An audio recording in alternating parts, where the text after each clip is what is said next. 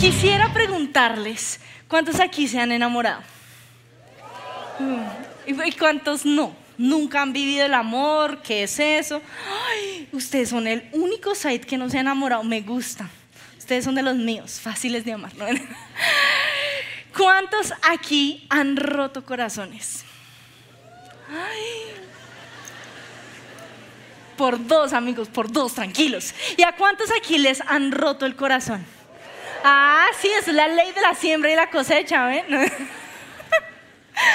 Pues imagínense que a mí también me han roto muchas veces el corazón. Miren, yo viví como desde los 16 hasta que conocí a Tomás en puros rompimientos emocionales. Y quisiera hablarles de una experiencia que viví. Imagínense que yo conocí a un man y yo dije, no, este va a ser con este me casé.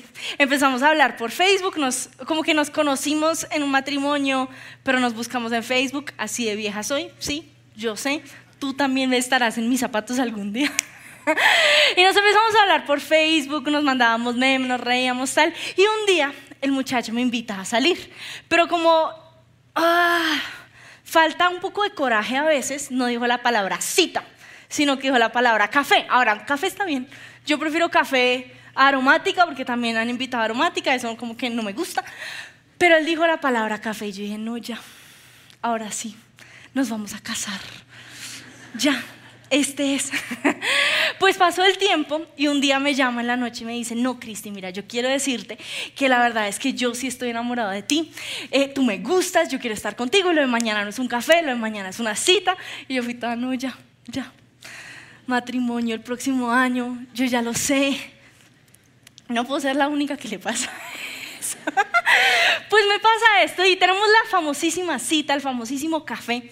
Y la verdad fue un café muy especial, fue un café mágico. Y ocurrió que se acabó el café y no habíamos acabado de hablar. Entonces fue como, bueno, ¿quieres ir a almorzar? Y yo, sí, vayamos a almorzar. Y después fue todo, bueno, ¿qué quieres hacer? Y yo, no, vamos a cine. O sea, como que, como esas citas donde uno no quiere que se acabe la cita. Ocurre que efectivamente tenía que acabarse la cita porque yo tenía que ir a servir a la iglesia y él me deja en la iglesia, pero yo tenía mariposas en el estómago, miren, yo no dormí. Y pasó el tiempo, mis papás ya sabían, mis pastores ya sabían, mis líderes sabían, miren, todo el mundo estaba emocionado, menos mi mamá, todo el mundo quería que yo me casara, red flag, ¿no? Ya ahí se lo olieron ustedes. Bueno, pasó que salimos a esta, a esta segunda cita y estábamos hablando y él empezó a decirme cómo las estrellas estaban alineando. Miren, me dijo canciones, me escribió canciones, me dijo, mira, esto significa esto y por eso Dios está aquí, nos vamos a casar. Y yo dije, no, ya, nos casamos, ahora sí, ya, el muchacho está seguro, ya no solo es un video mío, no, ya, ya, ya, ya pasó. Bueno, estábamos en el carro y eran como las 7 de la mañana, entonces estaba saliendo el amanecer porque no estaba en Colombia. Y él está sentado en esa silla del carro y yo dije, me va a besar como que uno ya sabe. Ustedes saben cuando uno lo van a besar. Niéguenme, niéguenmelo. Yo dije, ya, aquí fue. Pero justo antes de que me besara, pasó algo. Y yo me acuerdo que los dos como que nos acomodamos, no caminamos, no hablamos de ahí a que se acabara el, el recorrido. Y efectivamente, lo que fue una historia mágica se terminó. Para mí fue durísimo. Yo me acuerdo que salí de la universidad llorando. Miren, yo caminé de mi universidad a la casa llorando. Se acabó el amor. Pero siempre me torturó una pregunta. Y es cuándo dejaste de amarme. Siempre fue algo que yo quise que me respondiera. Pues imagínense que encontré una canción tiempo después. Ya estaba casada, pero como que me ayudó a, a vivir la tusa que nunca viví. No, mentira, no fue así. Ay, eso son horrible. Pero, pero la canción explica mis sentimientos y se las voy a cantar. Bueno, no, se las voy a leer, después se las canto. Dice, no te diré que estoy sola porque podría sonar egoísta. No te pediré que me abraces porque no arreglará lo que está roto. Nada llenará el vacío. No te pediré que te quedes. Solo tengo una pregunta. Y la cantante muy dramáticamente dice, dime cuánto dejaste de amarme? Y como les contaba, fue una pregunta que me torturó durante mucho tiempo. Yo quería preguntarle, bueno, ¿qué fue? ¿Era que, ¿Era que vivía en Colombia? ¿Eran mis papás? ¿Fui yo? ¿Qué pasó? ¿Por qué? ¿Por qué se acabaron las cosas? Pero nunca se lo pregunté. Pero la verdad es que no lo puedo culpar, porque yo tuve muchos muchachos que pudieron haberme preguntado, Cristi, ¿pero qué fue? ¿Qué pasó? ¿Por qué no nos dimos? Y es una pregunta que uno muchas veces no tiene el coraje de hacer, o es una pregunta que no se da en una conversación. Casualicen razones. Pero he tenido muchos momentos en mi vida donde yo he sentido que Dios sí se llena de coraje y me hace esa pregunta. Cristi, dime cuándo dejaste de amarme. Y yo he tenido esa conversación con Dios más de una vez, pero ha sido también una pregunta que me ha herido que Él me haga. Y me la ha hecho a través de Apocalipsis 2.4, que dice, sin embargo, tengo en tu contra que has abandonado tu primer amor. Tengo en tu contra que has abandonado tu primer amor. No sé si a usted le rompe el corazón, pero a mí me rompe el corazón imaginarme a Dios cantándome, dime cuándo dejaste de amarme. Pues identifiqué cinco momentos en los cuales yo paré de amar a Dios. Y se los quiero contar, no en el fin de que ustedes digan, uy, esa Cristis que está ya parada y ella paró de amar a Dios. Yo lo sé, no, no, no, sino para que todos entiendan que hemos parado de amar a Dios, para que se puedan identificar. Puede que no se identifiquen con los cinco, tal vez solo con uno. Pero quisiera que investigáramos, que indagáramos en nuestro corazón si en este momento sí estamos enamorados de Dios o si efectivamente se, abro comillas, acabó el amor. El primer momento en el cual yo paré de amar a Dios fue el momento en el cual lo vi como un sugar daddy. Pues imagínense que ah, tocaba traer humor a los títulos. Eh, me pasó una vez que me, me estaba cortejeando un muchacho y era muy fácil de amar porque era millonario. No millonario en Colombia, no, no, no, millonario en Estados Unidos, por cuatro, por cuatro por cuatro millonario. Bueno, pues el muchacho, miren, era fácil amarle el carro, era fácil amarle la casa, era una mansión. Ustedes no saben, yo nunca pensé que existieran mansiones, ¿sí? Sí existen. Este muchacho la tenía. Miren, todo acerca del muchacho era bello. Pero si él a mí me hubiese dicho, ven Cristi, ¿cuándo dejaste de amarme? Mi respuesta honesta habría tenido que ser, es que nunca te amé a ti, amé tus cosas. Pero eso nos pasa muchas veces con Dios. Nos pasa que si Dios nos preguntara, ¿por qué me paraste a amar? Nosotros le tendríamos que decir, no, mira Dios, es que a mí me gusta más como tus milagritos, ¿sabes? Como esa idea de que tú eres un genio de la lámpara. Y es que yo caí en cuenta que yo tenía esta relación con Dios, donde yo trataba como el genio de la lámpara y yo frotaba la lámpara y me daba un milagro. No, Dios, eh, necesito un nuevo trabajo. Nuevo trabajo. Eh, Dios, necesito que me dejes entrar a la universidad, me dejaba entrar a la universidad. Dios, necesito plata, plata. Dios, necesito un novio, novio. Y uno empieza a tratar a Dios como ese genio de la lámpara. Y no solo nos pasa a nosotros, también le pasa al pueblo israelita. En Éxodo 16:3 vemos como ellos acaban de salir del desierto, ya Dios hizo las 10 plagas milagrosas, fue la locura, abrió el mar en dos, pero ellos empiezan a quejarse y dicen, si tan solo el Señor nos hubiera matado en Egipto, protestaban. Allá nos sentábamos junto a ollas de carne y comíamos todo el pan que se nos antojaba. Pero tú nos has traído a este desierto para matarnos de hambre. Y ocurre que Dios dice como, bueno, se las valgo. Otra frutadita de genio de la lámpara, les voy a hacer el milagrito y llueve pan del cielo. ¿A ustedes no les parecería lindo eso? Como salir, ay Dios, ¿qué voy a comer hoy? Y que cayera fabuloso, fabuloso. No hay que cocinar, no hay que lavar platos, no nada, llueve el pan del cielo. Para ellos no fue suficiente el pan del cielo y después se vuelven a quejar, números 11 del 4 al 6. Oh, si tuviéramos un poco de carne. ¿Cómo nos acordábamos de bla, bla, bla, bla, bla? Pero ahora lo único que vemos es este maná. Hasta hemos perdido el apetito. El pueblo israelita y yo teníamos el mismo problema. Y es que veíamos a Dios como un genio de la lámpara, como un cajero automático. No sé si a ustedes les pasó, cuando yo era chiquita, yo creía que el cajero automático salía la plata. Entonces yo le decía a mis papás cuando me decían, no, Cristi, no hay plata, yo decía, pues, ve al cajero. ¡Bum! Muchas veces nosotros tratamos así a Dios, no, Dios, mira, Éxodo XX 1, 2, 3, 4 dice, ven, dame plata, dame plata. Y esa era la relación que tenía el pueblo israelita con Dios. Una relación de Dios, dame, dame, dame. Me di cuenta que yo tenía esta relación con Dios. Un día que sentí que Él me decía, quiero que pares de pedirme cosas en oración. Quiero que pruebes tu amor por mí. Y yo decía, no, Dios cero. Tú sabes que yo te amo y yo hice la, yo hice la, la tarea. Entonces durante un mes me obligué a no pedirle nada en oración. ¿Quieren saber cómo eran mis oraciones? Eran así. Hola Dios.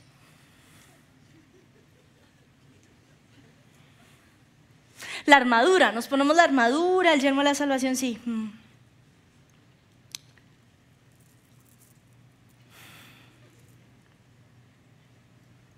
¿Por qué? Porque mi relación con Dios era una relación de dame, quiero. Y quisiera ponerles el reto de que prueben su amor durante un mes. No le pregunten o no le pidan nada a Dios. Pregunta, nuestra relación con Dios es una relación estilo Sugar Daddy. La segunda manera o la segunda vez que paré de amar a Dios fue cuando mis héroes la embarraron.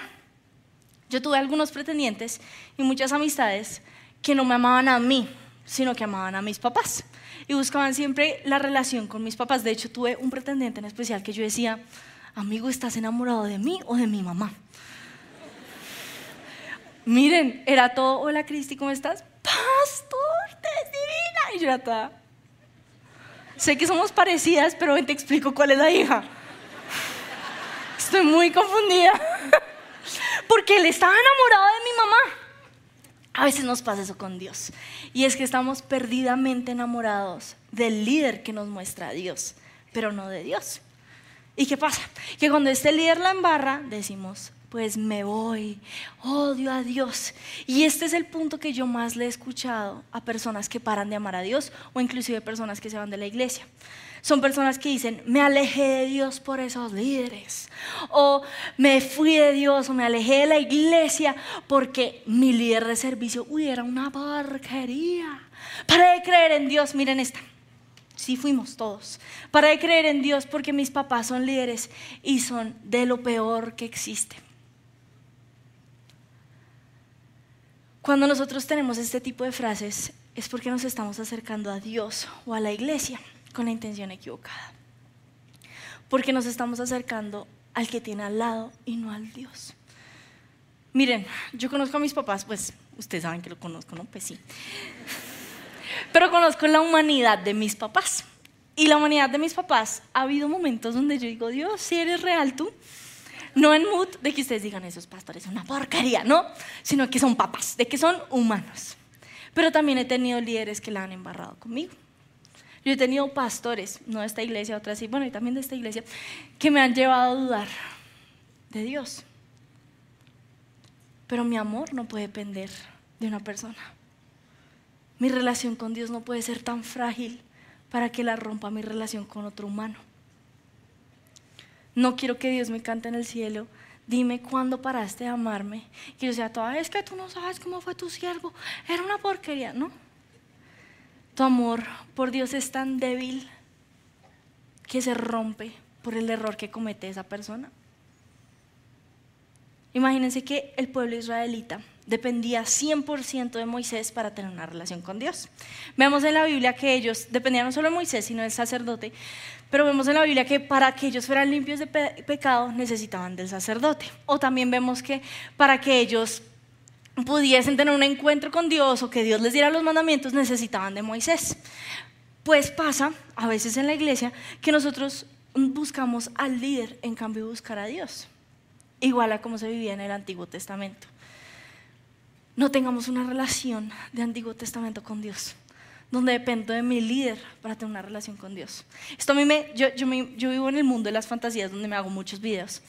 Y en uno de mis videos yo me imaginé, imagínense esto, sería terrible, que mi papá nos subiera, subiera aquí a la tarima y nos dijera, no, yo ya no creo en Dios. Ahora, yo qué sé, voy a ser budista y quiero invitarlos a todos a que nos cambiemos de religión. Ay, me daría una rabia. Pero díganme si a algunos no se les movería el piso. Si mi papá me dijera, no, es que ya no vamos a saltar en la iglesia, yo sería toda, espérame, cambiaste todas las reglas. Pero es que mi relación con Dios no puede depender de cómo actúe mi papá, de cómo actúe tu papá, de cómo actúa tu pastor, de cómo actúa tu líder. Tu relación con Dios debe depender de ti y de Dios. Fin.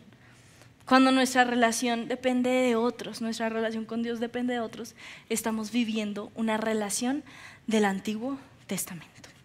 También dejé de amar a Dios cuando mi relación con Dios se convirtió en una rutina. Imagínense que mi esposo y yo pues estamos casados, ¿no? Pero suele pasar que cuando uno se casa, pues gracias a Dios, suele pasar que cuando uno se casa, uno puede entrar en una vida de rutina. Entonces me despierto, te doy un pico, nos metemos a bañar, después tú sacas a los perros, yo estoy haciendo esto, ay, nos damos otro pico, vamos al trabajo, después nos volvemos a dar en el almuerzo, toma tú otro pico, y eso, y puede ser un, ciclo.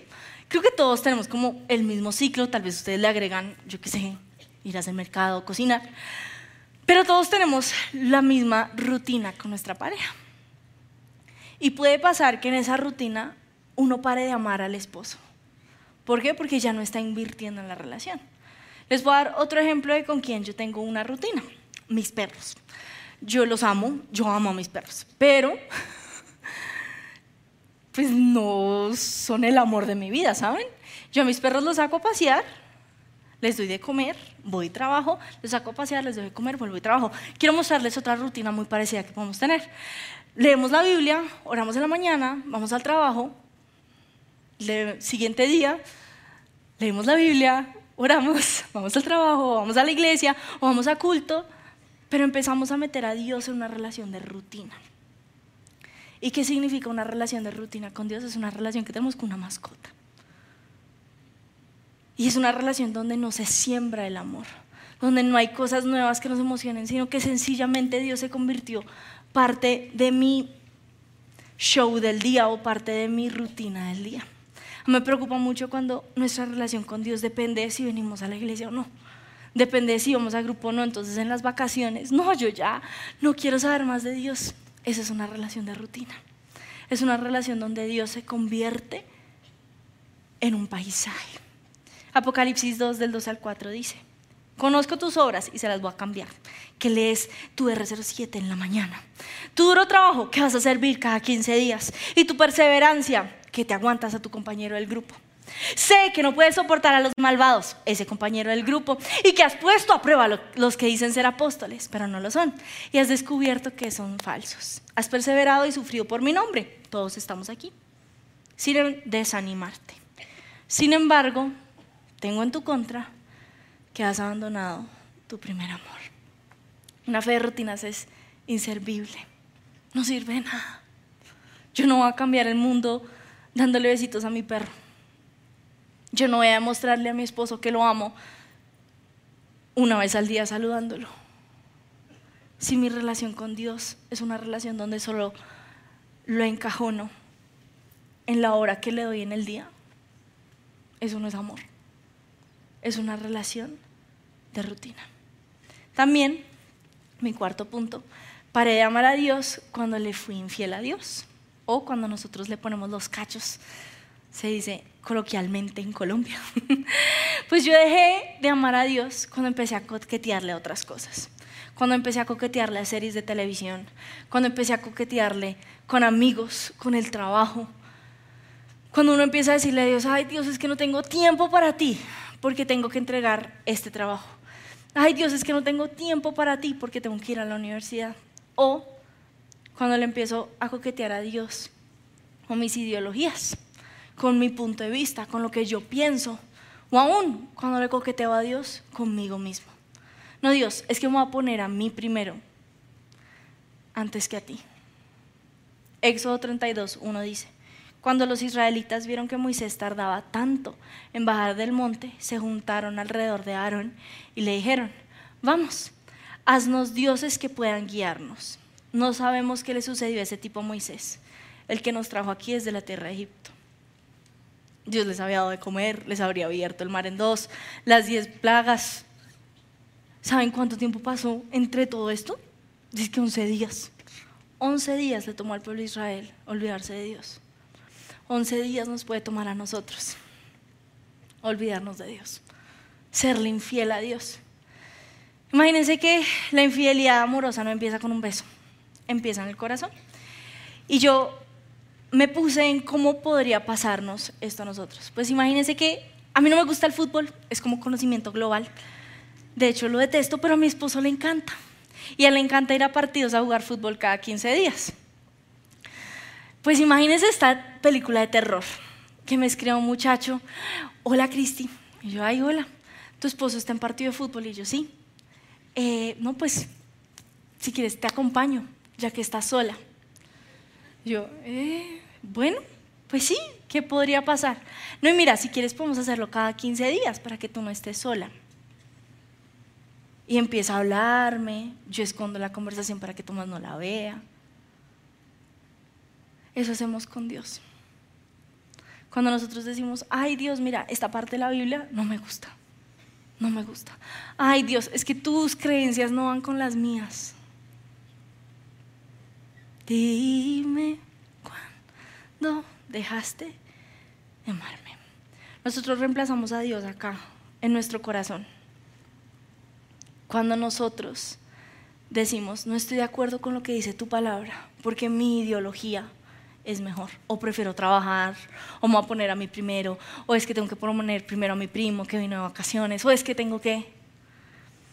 11 días le tomó al pueblo israelita y finalmente dejamos de amar a Dios cuando Dios no responde. Bueno, aquí les voy a, voy a sangrar, aquí en público. Yo les he contado esta historia y les cuento en este momento esta historia para mostrarles lo frustrante que puede ser cuando Dios no nos responde. Entonces les voy a, voy a ser un poco más explícita, les voy a contar todos los pelos y los detalles, sin contarles todos los pelos y los detalles, acerca de el momento en el cual Dios no nos respondió una oración.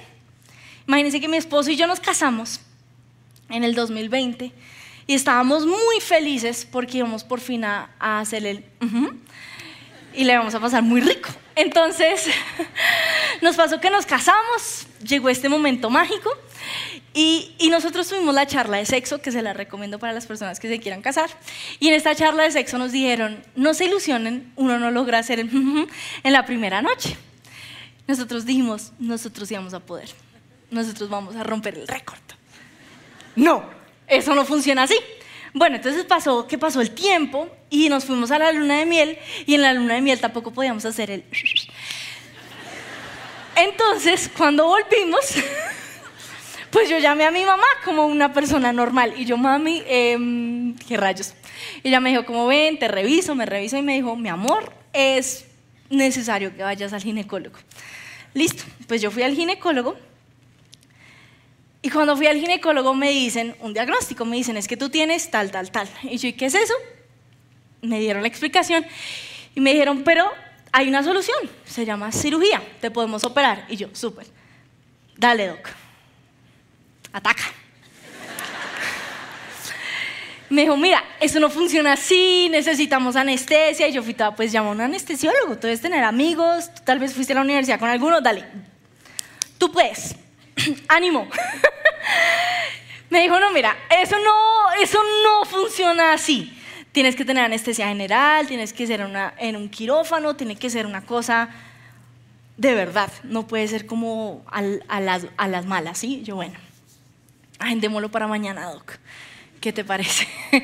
Me dijo, bueno, tú necesitas que el seguro o, que tu, tu, EPS te lo apruebe, tú necesitas que te lo paguen, porque va a costar 20 millones y yo, uy ya, yo tengo aquí guardaditos unos 20 millones, ya quisiera.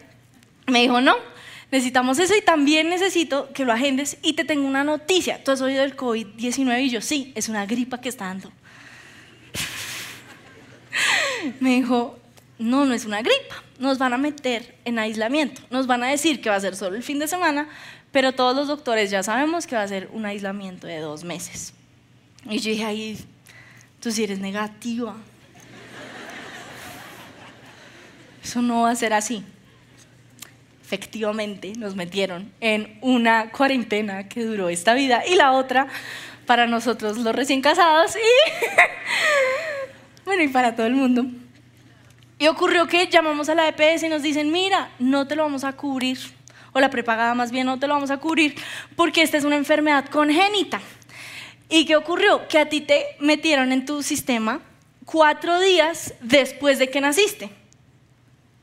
si me hubiesen afiliado un día antes de nacer,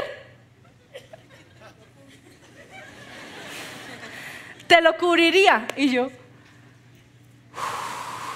todo va a estar bien. Bueno, imagínense que al parecer esta no era una cirugía vital. Entonces, si, uno, si no es una cirugía vital, a uno no lo operan así como así como tan rápido. Entonces tocó esperar un año a que reabrieran las cirugías vitales. ¿Qué pasó en ese año? Entonces, esta es la historia y ahora les voy a contar los chichones, las peleas que yo tenía con Dios. Durante este año pasó que lloré a ese maestro milagros, al que abre un camino donde no lo hay, al que abre el mar en dos, al que hace lo imposible. Ay, sí, eso sonó chistoso, pero bueno. Pero Dios no respondía. Durante un año nosotros le clamamos a ese maestro milagros y no respondió. No solo pasa eso. Imagínense que yo me guardé para el matrimonio y esta enfermedad en especial se diagnostica a los 13 años cuando la niña tiene su primer flujo menstrual. Por algún caso en mi caso no se diagnosticó, entonces si no se diagnostica ahí, se diagnostica entre los 16 y los 20 años cuando las personas empiezan su vida sexual. Adivinen quién no había empezado su vida sexual, este pechito. Entonces, ¿qué tuve yo en contra de Dios? Yo pensaba, si yo hubiese tenido sexo antes del matrimonio, no estaría en estas. Si yo no fuese cristiana, no estaría en estas, ya me habrían diagnosticado. Yo tenía cólicos más difíciles a causa de esta deformidad. Y yo me llené de argumentos en contra de Dios. Yo me llené porque nunca me llegaron con un sobre, con los 20 millones. Nunca ocurrió un momento mágico. Y yo dije, ¿dónde estás tú? Tuve una líder que se sentó en, nuestra casa y nos dijo, bueno, ¿cómo están con su relación con Dios? Y yo fui toda, ¿Dios? Ese se olvidó de nosotros. Ese ya no está por acá. Y les tengo una peor. Imagínense que en ese tiempo, pues era la pandemia, ¿no? Y a mí me gusta comer, yo tengo mentalidad gorda. Entonces, me encanta la comida. Entonces en la pandemia, ¿uno qué hacía? Pues comer. Entonces yo comía y comía y comía y comía. Pues imagínense que empezó a pasar que tuve varias prédicas donde la gente empezaba a felicitarme por mi embarazo. Y yo, ¿por qué? Porque la gente, esperen, ahí se pone mejor. La gente normal se engorda como, como proporcionalmente, como chévere. No, yo me engordo así. Entonces todo el mundo, ay, felicitaciones por tu embarazo. Y yo no estoy embarazada, ¿qué? Estoy curda, ¿quién soy? La Virgen Cristi, pues. Parece chiste, es anécdota. Aquí miren, les voy a dar este tipcito así como, como de gratis. Normalicemos no felicitar a las mujeres por su embarazo si no han mostrado una ecografía, si no les han mostrado un palito.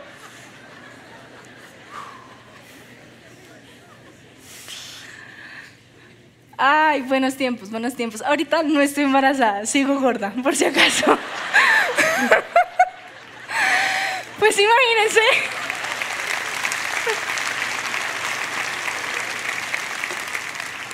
Y para los que dicen segura, segura su merced, segura.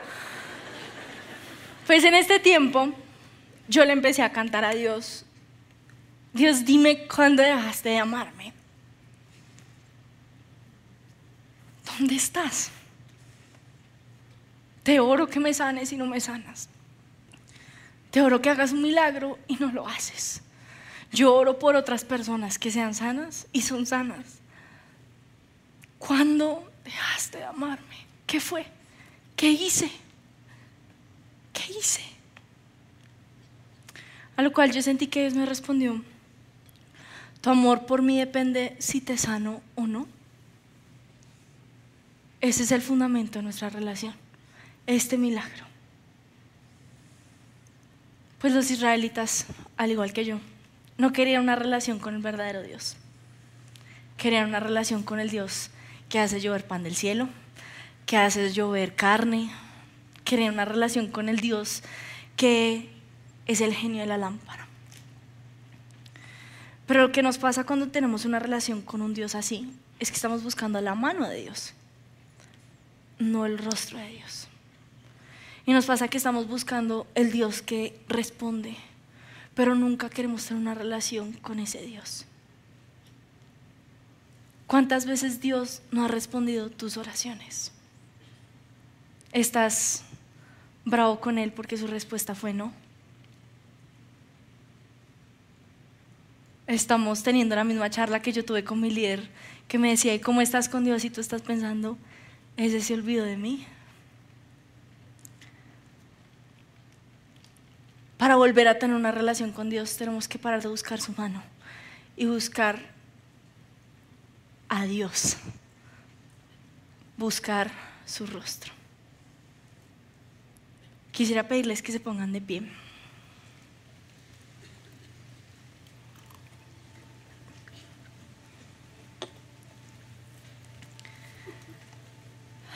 Y quiero que durante un tiempo le abran su corazón a Dios. Quiero que se imaginen a Dios parado al frente de ustedes. Y Dios les dice, ¿cuándo dejaste de amarme? ¿Cuándo? Y quisiera que ustedes le contaran a Dios ese momento exacto en el cual ustedes lo pararon de amar. van a abrirle su corazón a Dios y le van a contar cuándo fue ese momento que lo pararon de amar. Dios, yo te paré de amar cuando te pedí que sanaras a mi hijo y se murió. Dios, yo te paré de amar cuando me quedé sin trabajo. Dios, yo te paré de amar en la rutina de la vida. Tú te has vuelto un mueble más en mi casa. Dios, perdónanos. Perdónanos porque te hemos parado de amar. Perdónanos porque nuestro amor por ti ha sido tan débil como el amor de los israelitas. Perdón. Perdón.